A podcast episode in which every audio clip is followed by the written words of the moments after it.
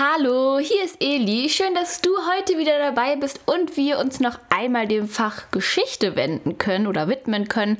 Eigentlich hatte ich dir ja gesagt, ja, wir sind mit dem Fach jetzt durch. Wir haben alle Themen behandelt, die so vorkommen. Und ja, das haben wir auch. Aber ich habe ja gesagt, wir würden das Ganze, nachdem wir ein Fach komplett fertig haben, noch einmal ein bisschen vertiefen. Da haben wir jetzt auch schon ein bisschen angefangen, dass wir in Geschichte so ein paar Aufgaben bearbeitet haben. Heute möchte ich aber noch etwas vertiefen und zwar, was sind überhaupt Krisen? Das war zu Anfang des ersten Semesters. Ähm, das war das Thema amerikanische Revolution. Das ist die allererste Folge hier. Kannst du dir gerne mal reinhören. Hat hatte ich das schon so ein bisschen angesprochen, weil da eben auch dieses Thema, was sind Krisen überhaupt dazugehört, ob man eben sagt, ist die amerikanische Revolution eine Revolution oder eine Krise, jetzt als Beispiel. Und da hatte ich dir schon so ein paar Punkte zum Thema Krise aufgesagt, allerdings noch nicht so viele, wie es sein könnten. Und ich dachte, das gucken wir uns heute nochmal an. Wir vertiefen das Ganze so ein bisschen, weil es kann ja auch immer in einer Klausur sein, dass du abwägen musst, was ist, ist es eine Krise, ist es eine Revolution? Und dann solltest du natürlich auch wissen, was macht überhaupt eine Krise aus? Und deswegen dachte ich, vertiefen wir das heute so ein bisschen. Wenn du die erste Folge dazu gehört hast, kommen dir vielleicht ein paar Stichpunkte bekannt. Ein paar sind dir aber hoffentlich neu. Und ja, genau. Vielleicht findest du ja auch ein paar Punkte, die auf die heutige Zeit zutreffen. Stichwort Corona. Man spricht ja auch von einer Corona-Krise.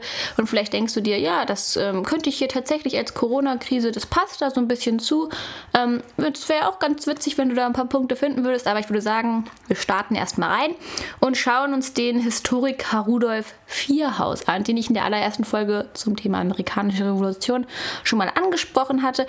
Er sagt eben, eine Krise ist eine kritische Phase und das sind eben offene Prozesse, die entweder eine positive oder eine negative Wendung haben. Das heißt, wie diese Krise ausgeht, kann man im Endeffekt natürlich von Anfang an nicht sagen. Allerdings kann es sein, dass es positiv ist oder negativ. Beispielsweise hier ähm, das Thema Corona könnte man ja auch, viele sind da mal überlegen, wie, sie, wie geht diese Krise aus? Ist es positiv? Geht die Wirtschaft wieder? Gibt es da wie so, so ein Bergauf oder geht die Wirtschaft total bergab? Das wäre dann natürlich so ein bisschen negativ. Zudem ist es so, dass eine kritische Phase ist, die am Ende auch datierbar sein soll. Das heißt, es gibt einen Anfang, einen Höhepunkt und immer ein Ende. Und das sollte im Nachhinein, wenn diese Krise vorbei ist, auch datierbar sein. Genau, und da ist es eben so, bei einer Krise, das sagt Rudolf Vierhaus, dass zuvor stabile bestehende Zustände sich auflösen und ähm, etwas Neues auf die Menschen sozusagen zukommt. Genau, und der Ausgang ist nicht gewiss. Also viele Menschen, die sich in dieser Krise befinden, wissen nicht, wie geht es jetzt aus. Beispiel hier wieder Corona. Wie sieht es mit der Wirtschaft aus? Wie geht das Ganze überhaupt aus? Positiv, negativ? Und so weiter. Das war Rudolf Vierhaus. Jetzt mal einen neuen Historiker, Stefan Jordan, der auch was zum Thema Krisen sagt. Das ist ja ganz logisch. Und zwar sagt er, dass Krisen einen Auslöser überhaupt brauchen. Dabei sagt er nicht, dass Krisen einfach Naturprozesse kommen, die sich einfach mal so einschleichen, wie so der Regen, der ja ab und zu regnet es ja mal. Das sagt er nicht. Das ist keine Krise, sondern man braucht wirklich einen konkreten Auslöser, woran man eine Krise auch festmachen kann. Genau. Zudem sagt er, Krisen müssen objektiv sein. Das heißt, keiner kann jetzt einfach so behaupten, ach Mensch, Leute, wir befinden uns alle in einer Krise. Es muss objektiv sein, nicht subjektiv irgendeine eigene Meinung. Es muss wirklich Fakten geben, die diese Krise bestätigen und klare Indizien, wo eben klar wird, aha, klar, hier ist es eine Krise und nicht, dass irgendwie zwei Leute das behaupten, so Leute, heute ist eine Krise. Nee, das nicht. Es müssen wirklich klare Fakten sein. Genau. Und oftmals ist es auch so, dass die Bezeichnung einer Krise ähm, von Historikern im Nachhinein in Frage gestellt wird. Das sagt beziehungsweise Stefan Jordan. Also es gibt ja auch zum Beispiel dieses ähm, Kuba-Krise zur Zeit in der DDR. Viele diskutieren, war das eine Krise oder nicht. Das wird von manchen Historikern auch in Frage gestellt. Andere bestätigen das. Also im Nachhinein wird immer noch so um dieses Thema, um diese Krise, um diese Bezeichnung so ein bisschen diskutiert. Genau. Und das war es eigentlich auch schon zu Stefan Jordan. Er sagt eben, Krise braucht, Krisen brauchen einen Auslöser, sollen objektiv sein und teilweise wird im Nachhinein auch von Historikern darüber diskutiert, ob es nun wirklich eine Krise war. Machen wir weiter mit Frantisek Graus. Keine Sorge, die Namen schreibe ich dir natürlich alle in die Beschreibung, falls du jetzt denkst, was sagt die? Ich habe den Namen nicht verstanden. Vielleicht hast du auch nicht verstanden, äh, weißt nicht genau, wie Rudolf Vierhaus geschrieben wird oder Stefan Jordan, was weiß ich. Ähm, schreibe ich dir auf jeden Fall alles in die Beschreibung, keine Sorge. Und Frantisek Graus sagt eben, dass es immer eine Krise entsteht nach ruhigen Epochen. Das heißt, nach ruhigen Epochen folgen Katastrophenepochen oder katastrophenreiche Epochen. Das heißt, eine Zeit lang ging es alles ganz gut, könnte man auch wieder auf die Corona-Krise beziehen. Das ist einfach das passendste Beispiel. Deswegen werfe ich sie jetzt immer wieder mal so ein bisschen mit rein. Wir hatten jetzt eigentlich relativ ja, ruhige Epochen. Natürlich ist immer mal wieder was passiert, aber etwas, so eine Art Pandemie, das alle betrifft, ist ja länger nicht mehr passiert. Und da könnte man eben sagen, ja, vorher so eine ruhigere Epoche und jetzt wirklich so eine Pandemie, so eine katastrophenreiche Epoche, die wirklich viele betrifft. Also eigentlich alle, genau.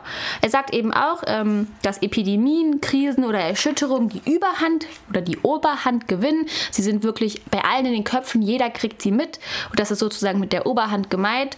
Und es ist eben auch so, dass ganz wichtig nach ihm halt, dass es einen Zusammenfall verschiedener Erschütterungen eben gibt. Das heißt, es gibt auch sogenannte Teilkrisen. Ganz viele kleine Sachen stauen sich im Endeffekt zusammen auf zu einer riesengroßen Krise. Das sagt er. Und es gibt ein verbreitetes Krisengefühl. Das heißt, den Menschen ist wirklich bewusst, ja, wir wohnen hier in einer Krise. Wir merken die Umstände, wir merken die Veränderungen. Und das Ganze fassen wir natürlich nochmal zusammen. Also František Kraus sagt, nach ruhigen Epochen folgen katastrophenreiche Epochen.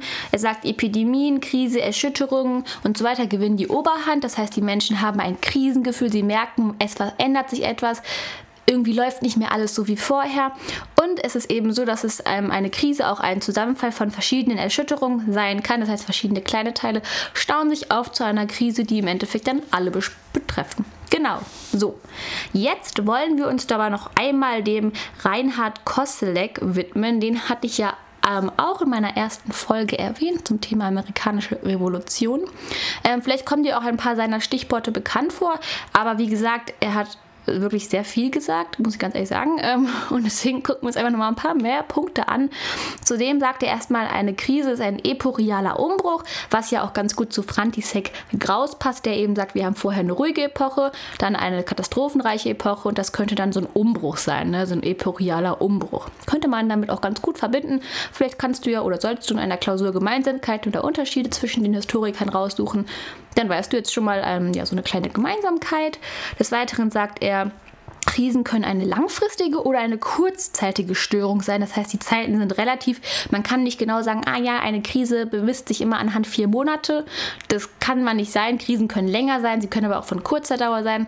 Ein gutes Beispiel ist hier wieder die Kuba-Krise, die ja, ich glaube, wirklich nur ein paar Tage ging oder ein paar Wochen, also wirklich nicht lange. Und jetzt von der Corona-Krise, die geht ja schon über mehrere Monate. Das heißt, das ist nicht datierbar. Eine Krise geht immer genau vier Monate, drei Tage und sechs Stunden, das nicht.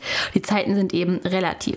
Zudem sagt er auch, wie František Kraus, wieder eine kleine Gemeinsamkeit, dass es ein Krisenbewusstsein, also ein Krisengefühl der Menschen gibt. Das heißt, denen ist klar, mh, irgendwas verändert sich hier, irgendwas ist anders, die Wirtschaft ist anders, die Umstände, das wissen die Leute eben, ihnen ist bewusst, es ist was anderes anders, wir leben in einer Art Krise. Genau. Eine kritische Phase kann immer auf die Welt bezogen sein, also wie bei der Corona-Krise. Wir haben eine Pandemie, es betrifft wirklich alle Leute. Also diese kritische Phase kann mehrere Leute, mehrere Länder betreffen. Das sagt er eben damit. Und es entsteht im Endeffekt durch diese, Weg, durch diese kritische Phase eine wegweisende Entscheidung. Also irgendwas entsteht, man muss sich wirklich zusammentun, etwas entscheidend, aber auch was gemeinsam ist, was wegweisend ist. Äh, dadurch passiert etwas Neues beispielsweise. Genau. Und zudem ist eine Krise nach ihm ein offener Prozess, das heißt, man weiß zunächst nicht, welche Folgen es gibt.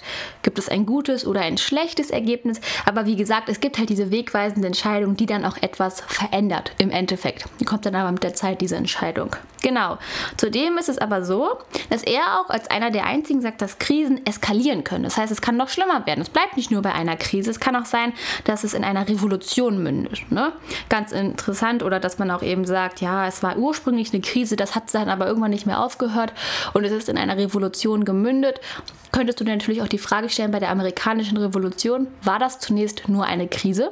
Weil erstmal war es ja so, dass die tatsächlich die Menschen ähm, sich ungerecht behandelt gefühlt haben, und ganz viele Briefe an ähm, das Mutterland, also an die Briten geschrieben haben. War das eine Krise, in der die steckten? Weil die haben ja erst später mit Waffen und allem Ähnlichen revolutioniert, ähm, haben sich dann aufgelehnt. Anfangs waren das ja mehr so Briefchen und so, die die geschrieben haben. Da könnte man natürlich auch die Frage stellen, ist das eine Krise oder ist das eine Revolution? War das eine Krise, die später in einer Revolution gemündet ist? Das ist auch eine ganz interessante Frage. Und dann sagt er eben, dass ähm, eine Krise existenziell ist, also es betrifft alle und es kann teilweise auch bei vielen um das Überleben gehen. Also, dass die halt auch nicht wissen, kann ich diese Krise überhaupt überleben, sei es jetzt eine Krankheit, also die eine Krise ist, wie hier zum Beispiel Corona oder aufgrund der Wirtschaft, äh, schaffe ich das eigentlich, meinen kleinen Laden zu stemmen, den ich gar nicht öffnen darf. Da ist eben auch mit gemeint, dass es eben noch das, so das Leben betrifft. Fassen wir nochmal Reinhard Kosselek zusammen, der ja, wie du gerade gemerkt hast, wirklich sehr viel sich mit diesem Thema beschäftigt hat. Ist ja auch gut, wenn es ihn interessiert, freuen wir uns da alle für ihn. Wie gesagt, äh, die Krise ist ein epochialer Umbruch, es ist eine langfristige oder kurzfristige Störung, die Zeiten sind relativ, das heißt, man kann nicht sagen, jede Krise geht vier Monate. Genau. Es gibt ein Krisenbewusstsein, das heißt, den Menschen ist das auch wirklich klar und es entsteht eine wegweisende Entscheidung. Genau. Und die Krise ist, kann eben auch eskalieren zu einer Revolution oder in eine Revolution münden. Und sie ist existenziell, also kann auch sozusagen das Leben bedrohen. Genau. Und dann, wie gesagt, noch zum Schluss, Kriege, Krieg kann auch eine, Entscheid äh, eine Krise, Entschuldigung, kann auch eine Entscheidungssituation sein. Also gibt es danach Krieg oder Frieden. Das könnte man wieder auf die amerikanische Revolution beziehen. Es war jetzt so, wenn man jetzt sagt, es war eine Krise, danach ist eben dieser Krieg entstanden, dann wurde es eine Revolution. Das könnte man auch diskutieren diskutieren. Genau, da könnte man das auch ähm, mit dem Thema Revolution noch verbinden. Falls du das, dir da jetzt drüber Gedanken machen möchtest, schau dir auf jeden Fall meine erste Folge an zum Thema amerikanische Revolution. Und da erzähle ich auch nochmal, was macht eine Revolution überhaupt aus? Was ist bei der amerikanischen Revolution passiert? Sonst würde ich sagen, wir haben es erstmal geschafft. Wir sind am Ende. Wir haben das Thema Krisen vertieft. Auf jeden Fall sehr wichtig. Falls du das eben begründen musst, du weißt jetzt auch eben, wie diese ganzen Personen dazu heißen oder heißen, die sich dazu geäußert haben. Und genau, dann würde ich mir sa sagen, wir sehen uns bald wieder. Ich würde mich natürlich immer über eine kleine Unterstützung in Form eines lieben Kommentars freuen. Dann kann ich auch gerne deinen Namen am Anfang der Folge erwähnen, also der nächsten Folge natürlich, und dann mich auch bei dir bedanken. Das mache ich natürlich super gerne und es freut mich natürlich auch immer so eine kleine Unterstützung zu bekommen. Dann würde ich sagen, wir sehen uns das nächste Mal wieder.